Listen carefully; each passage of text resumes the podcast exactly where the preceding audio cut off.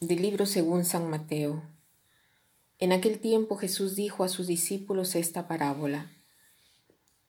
El reino de los cielos es semejante a un propietario que al amanecer salió a contratar trabajadores para su viña.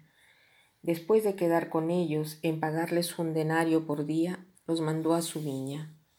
Salió otra vez a media mañana, vio a unos que estaban ociosos en la plaza y les dijo, Vayan ustedes también a mi viña y les pagaré lo que sea justo.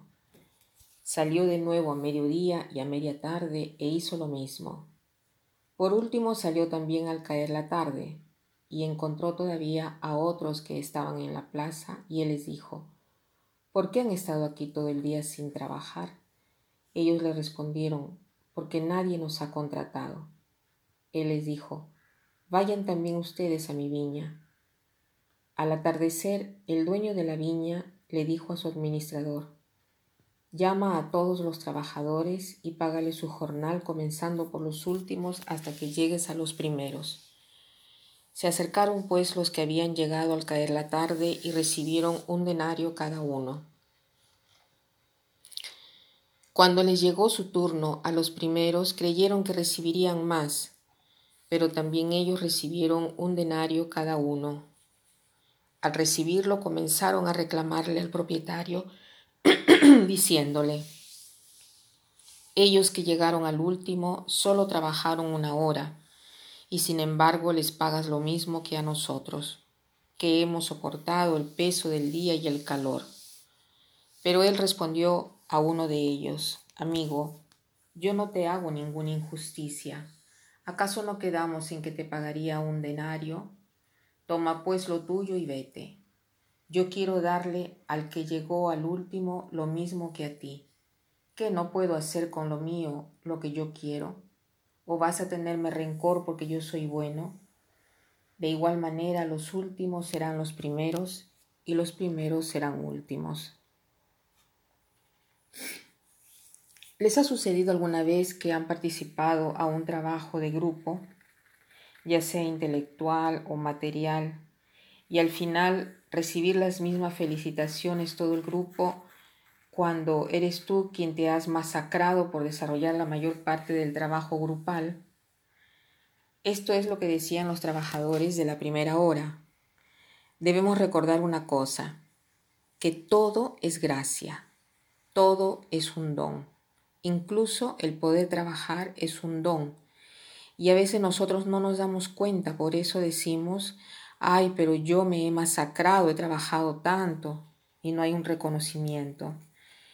Y no nos damos cuenta que muchos quisieran trabajar el doble antes que estar ociosos y no saber sobre el propio futuro. Es verdad que se siente la fatiga, se siente el calor, pero es bueno saber que al menos se puede llevar algo a casa para mantener la familia. Y es un don poder ayudar.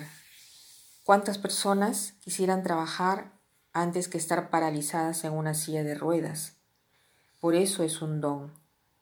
Pero nosotros no nos damos cuenta porque eh, tenemos la, la fatiga y basta, no vemos la belleza del poder ser útiles.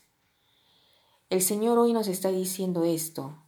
Mientras tú en tu vida no ves que todo es un don, que todo es gracia, sino que razonas como si se te debiera algo y que estás sufriendo una injusticia incluso de parte de Dios, entonces seguramente tu vida será muy triste, porque piensas que hasta Dios está burlando de ti, que te está pidiendo algo de lo cual Él eh, tiene eh, todo el derecho de pedirte.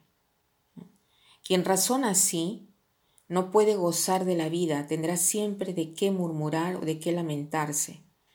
Entonces, esto nos enseña que Dios llama a cada uno a la conversión. Algunos responden al momento, otros tardan tanto para responder. A veces nos da fastidio que quien se ha convertido ayer recibirá la misma recompensa de nosotros que hemos tratado de conocer al Señor y de conocer sus mandamientos toda la vida. Y en cambio, en vez de alegrarnos, somos envidiosos, ¿no? O sea, en el sentido de eh, invedere, porque invidioso significa invedere, no se ve, no se ve, ¿no? O sea, ver mal la creación de Dios. Entonces el Señor nos quiere liberar de esto. Eh, nos dice no criticar, no murmurar. Date cuenta solo que todo es gracia del Señor, todo es un don. Y para terminar quiero citar una frase que dice así. Si algo no te gusta, cámbialo. Si algo no te gusta, no te lamentes. Si algo no te gusta, cámbialo.